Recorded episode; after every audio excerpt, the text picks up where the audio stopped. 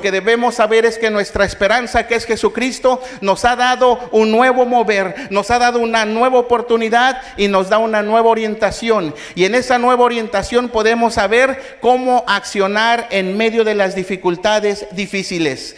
Y sabe, alzar la mirada a los cielos es una forma de reconocer que por nuestros propios sentidos no vamos a resolver nada, pero que hay alguien mayor que nosotros que ya conoce el pasado, el presente y el futuro y que Él nos va a dar lo que sea mejor para nosotros. Alzar la mirada a los montes es reconocer que hay un Dios que está sentado ahí en su trono, que está dispuesto para inclinar su oído y escuchar nuestro clamor, que está dispuesto a complacerse en contestar nuestra petición, que está dispuesto en ayudarnos en medio de la necesidad. Y por ello no es que estamos solos. Envió al Espíritu Santo que es el que nos guía y que es nuestra ayuda, nuestro paracleto en los momentos difíciles. Ahí donde nosotros decimos, ya no puedo más, es donde el Espíritu de Dios te dice, claro que puedes, aquí estoy contigo, no te dejaré ni tampoco te voy a desamparar.